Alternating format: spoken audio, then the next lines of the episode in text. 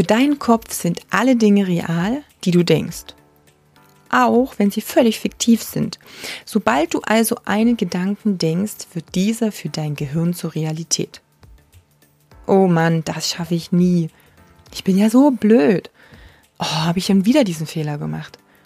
Das sind nur einige der Beispiele von mini kleinen Unterhaltungen, die so tagtäglich in deinem Kopf passieren. Völlig unbewusst. Du realisierst sie ganz häufig nicht. Aber das sind diese kleinen Gifttropfen, die dein Gehirn auch vergiften. Denn dein Gehirn kann eben nicht zwischen Realität und Fiktion unterscheiden. Es hat einen Gedanken und der Gedanke ist dann einfach da. Pass also auf, was du sagst und was du denkst. Es ist wichtig, dass du das weißt, denn eben jeder Zweifel, jede Angst, alles, was du, oh, was könnte denn da passieren und was ist denn wenn, jeder limitierende Glaubenssatz, alles, was da in deinem Kopf vor sich geht, hat genau deshalb und dadurch so viel Macht. Allerdings ergibt sich daraus natürlich auch eine Chance.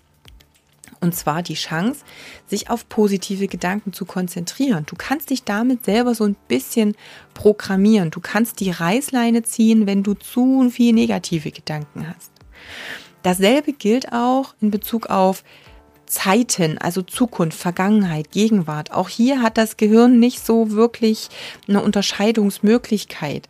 Das heißt, jede negative Erfahrung, die du gemacht hast und die auch immer noch in deinem Kopf herumschwirrt, die du immer mal wieder ja hervorholst oder drauf rumkaust, wird deine Handlungen für die Zukunft ja, programmieren und bestimmen. Das kann sich natürlich negativ auf dich auswirken. Aber es hat wiederum auch die positive Möglichkeit oder es gibt dir die positive Möglichkeit, dein Gehirn ein bisschen auszutricksen. Da dein Gehirn nicht weiß, dass es in dem Sinne keine Zukunft gibt und alle Gedanken, die du jetzt denkst, als real und in der Gegenwart wahrnimmt, kannst du dir zum Beispiel täglich deine Zukunftsvision in Gegenwartsform aufschreiben und dich damit auch vom Gefühl, von den Emotionen her in diesen State hineinbringen. Also du kannst sagen, ich bin total selbstsicher, ich bin mega gut in dem Verkaufsgespräch wenn du in einer Stunde ein Verkaufsgespräch hast. Und auch wenn du weißt, oh, ich bin total unsicher und ich habe Angst, dann sag dir eben nicht, oh, ich habe Angst, ich werde sowieso vermasseln und wer weiß und mm, nein, ich bin total selbstsicher, ich bin gelassen, ich gehe in dieses Gespräch völlig entspannt hinein.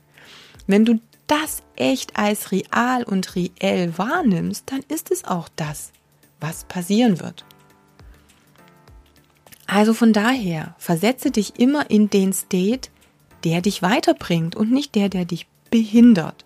Und schau, dass du dann deine Vision mit den Handlungen, die du vorhast und die du tun möchtest, in Einklang bringst. Nutze also die Macht deiner Gedanken. Mehr Infos auf katjakraumann.com.